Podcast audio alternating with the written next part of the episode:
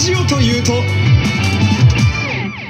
本来喋りたかったこと以上に別のことで盛り上がって、その喋りたかったことが短くなる。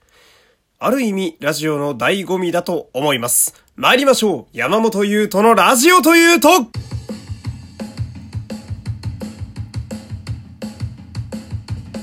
どうも、皆様、こんにちは。声優の山本優斗でございます。第242回目の山本優斗のラジオというと、始まりましたよろしくお願いしますいや、すまんかった。いや、昨日の回、そんなつもりじゃなかったのよ。いや、なんというかね、えー、初めてパーマをしに行ったよっていう感動とか、なぜそうしたかったのかとか、そういう骨のあるエピソードトークをする予定だったのに、えー思った以上に違うことを喋ってしまってね、えー肝心の本編が全部すっ飛ぶというね、えー 初めての経験をしましたけれども。まあそんなエピソードトークは、えー後半にね、えーしっかりしていきたいと思いますね。今日はちゃんと喋ります。なので、えーお付き合いいただけると嬉しいです。えーとですね、今日はまあ、まずはですね、お便りが今日も来ているので、ちょっとこちらを読んでいきたいんですけれども、えーこちらは、えーラジオトークの機能に送ってくださった方ですね。えー匿名希望の方、幸せって人それぞれだと思いますが、山本さんが幸せを感じる瞬間はいつですか ?3 月に届く戦国ドライバーをいじりながら最高だな。現場でアフレコやナレーションなどお気に入りのスニーカーやたまたま古着屋でお気に入りのコートを見つけた時好きな牛丼やご褒美的なお寿司を食う時ですかね？というお便りが来ております。ありがとうございます。この方、めちゃめちゃ俺のファンだな。よく知ってるな。この、3月に届く戦国ドライバーってね、えー耳馴染みのない方も 多いと思いますけれども、私が愛してやまない仮面ライダーガイムの変身ベルトのことですね。で私が気分が良くなると寿司を食べたりね、牛丼を食べたりすることもなんか筒抜けになっておりますし、えーなんだか嬉しいお便りでございますけれども、幸せね。まあなんか最近ですねまあちょっとベクトルずれちゃうかもしれないんですけどなんか何でも面白いんですよ今。なんというか。本当になんかちょっとしたことでもすげえ面白く感じてましてまあきっと幸せをね自分が感じてるからだと思うんですけれども。でもなんかその今はねそのさっき言ったように何でも面白いんだけどまあ人っていうのはもちろん波があるんで逆に何でも面白くない時期もあるわけじゃないですか。なんかこう幸せを感じれる間ってやっぱ幸せなんだなっていうなんだろうねこう謎かけみたいになってますけれども。やっぱ自分の状態もいいというまあこれがまず幸せ。でこの状態でいろいろなことが起きるというまあこれが面白い上に幸せという。まあなんとかこの状態をキープしてね、えーなんとかやっていきたいななんて思うわけですけれども。まあ私はね、えーそんな何でも面白いと思えない時代もあるにはあったので、まあね、あの、このラジオ聞いてる方でちょっと現状がクソだなと、えー思ってる方もね、もしかしたらいるかもしれない。まあそんな方も、まあもうちょっとやってみれば、えー私のようにこう、何でもかんでも面白く感じる時期がね、えー来るかもしれません。まあこういうのは時期なもんですからね、えー波がありますから、いい波が来るようにね、えーじっと待つのもありかもしれませんね。まあもちろんあまりにもしんどい状況だったら全然逃げてもいいと思いますけれどもね。えーなんで私は幸せは最近はなんか常に感じてます。という、えーパッパラパーな答えになっておりますが、これでよろしいでしょうかね。えーこんな感じでお便りお待ちしております。えー今月のテーマ、私の自慢です。番組概要の URL、ラジオトークの機能、どちらからでも大丈夫です。えー何でも気軽に送ってみてください。そして、えー今日も皆様、フォロー、いいね、SNS へのシェア、ぜひともよろしくお願いします。そして、えー私、フリーで声優やらせてもらってます。えー、まだいろいろ準備中でございます。また整い次第、こちらで発表したいと思います。またその時はよろしくお願いします。さあ、本編だ。えー、ちゃんと喋るぞ。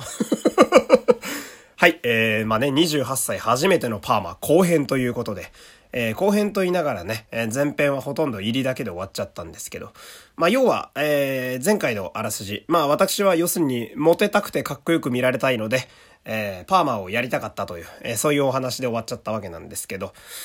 まあじゃあどこでやろうかなと思った時にね、えー、私、以前から使ってる美容室が吉祥寺の美容室だったんですよ。まあ学生時代、えー、吉祥寺に住んでいたのもあって、まあ結構馴染みがあってね、まあ行きやすいかなって感じだったんですけど、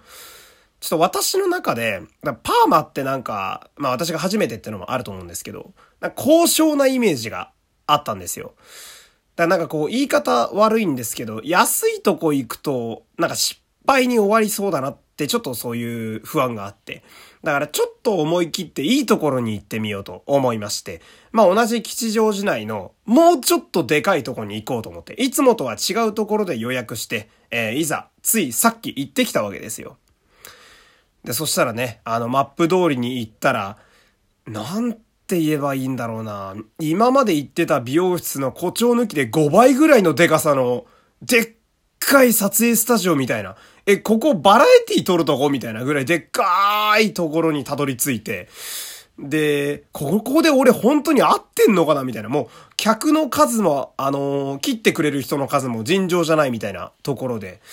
で、まあ私はね、あの、根が暗くてね、どうしてもあのー、心の底はやっぱオタクなんですよ。だからおしゃれなとこに入るのがちょっと緊張するんですよね、やっぱ未だに。こう、大丈夫なんかな？俺なんかが行って、みたいな。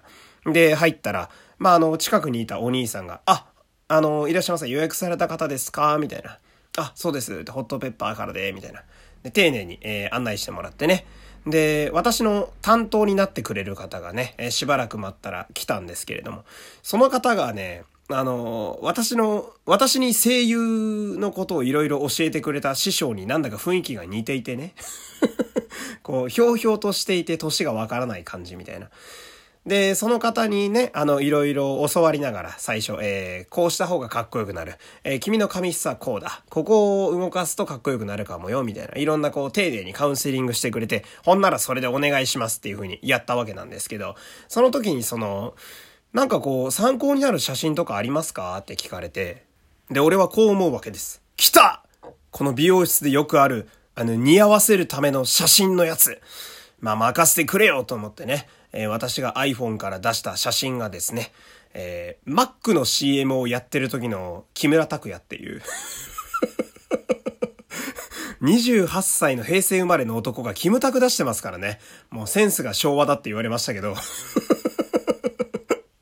なんていうかこう、パーマでかっこいい人が浮かばなくて、いや、行くって決めたのが、一昨日だったんですよ。だから1日前で。で、あの、サンプルが必要だなどうしようかなって思ってたら、たまたまテレビつけたら、あの、テレビでキムタクがマック食ってて、これでいいやっつって、えー、画面の写真を撮ってね、え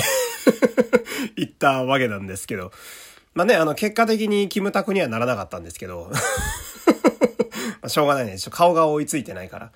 でもその、まあ、その、慣れてらっしゃるね、あの、スタイリストの方がめちゃめちゃ上手で、で、その、まあ、いろいろお話を伺うとですね、えー、そこの美容室がめちゃでかいっていうのもね、さっき言ったんですけど、どうやら長くあるところみたいでね、17、8年ぐらいあるっつったかな。その方はオープニングからずっといる一番強い方らしくて、まあ要は私はその、指名なしで一番上手い人に当たったんですよ。まあこれもすごい運がいいなと思って。で、こうするとこういい、こうした方がいい、こうした方がいいってすごいまめに教えてくれてね。なるほど、大きい美容室は、この高いのもちゃんと理由があるんやな、みたいなことをいろいろ学びましてね。で、パーマいざ、あの、当てるところが来るわけなんですけど、こうなんか頭に輪ゴムみたいなのをしてね、あの、私のイメージがどうしてもですね、えー、昔、小中学生の時に行ってた床屋でね、あの、見知らぬおばあちゃんが頭になんかこう、いっぱいパイプみたいなのを巻いてるイメージがあったので、えー、それを言ったらそこのセンスも昭和だって言われましたけど、なんか今はそんな強めにやらなくてもパーマがかかるみたいでね、なんかクリームみたいなやつをね、髪染める時みたいに塗って、で、ちょっとくるくるっとこう巻いたらなんかパーマになるみたいなんですけど、なんかこう、熱を発射する、ね、あの、宇宙人の手術で使うようなよくわかんない装置、あの、銀色のリングがぐるぐる動いているような熱出す機械とか当てられて、なんだかこれも特撮のセットで昔あったな、みたいなね、えー、仮面ライダーばっか見てるような、えー、そんな脳みそ特有の、あの、思い出しなんかも発生したりなんかして。で、なんやかんやと言っておりますけれども、結果どうやったんやっていうと、まあ、個人的には初めてのパーマ、大成功やったなっていうのがありましてね。まあ、こう、私のうさんくささがより強調されたというか。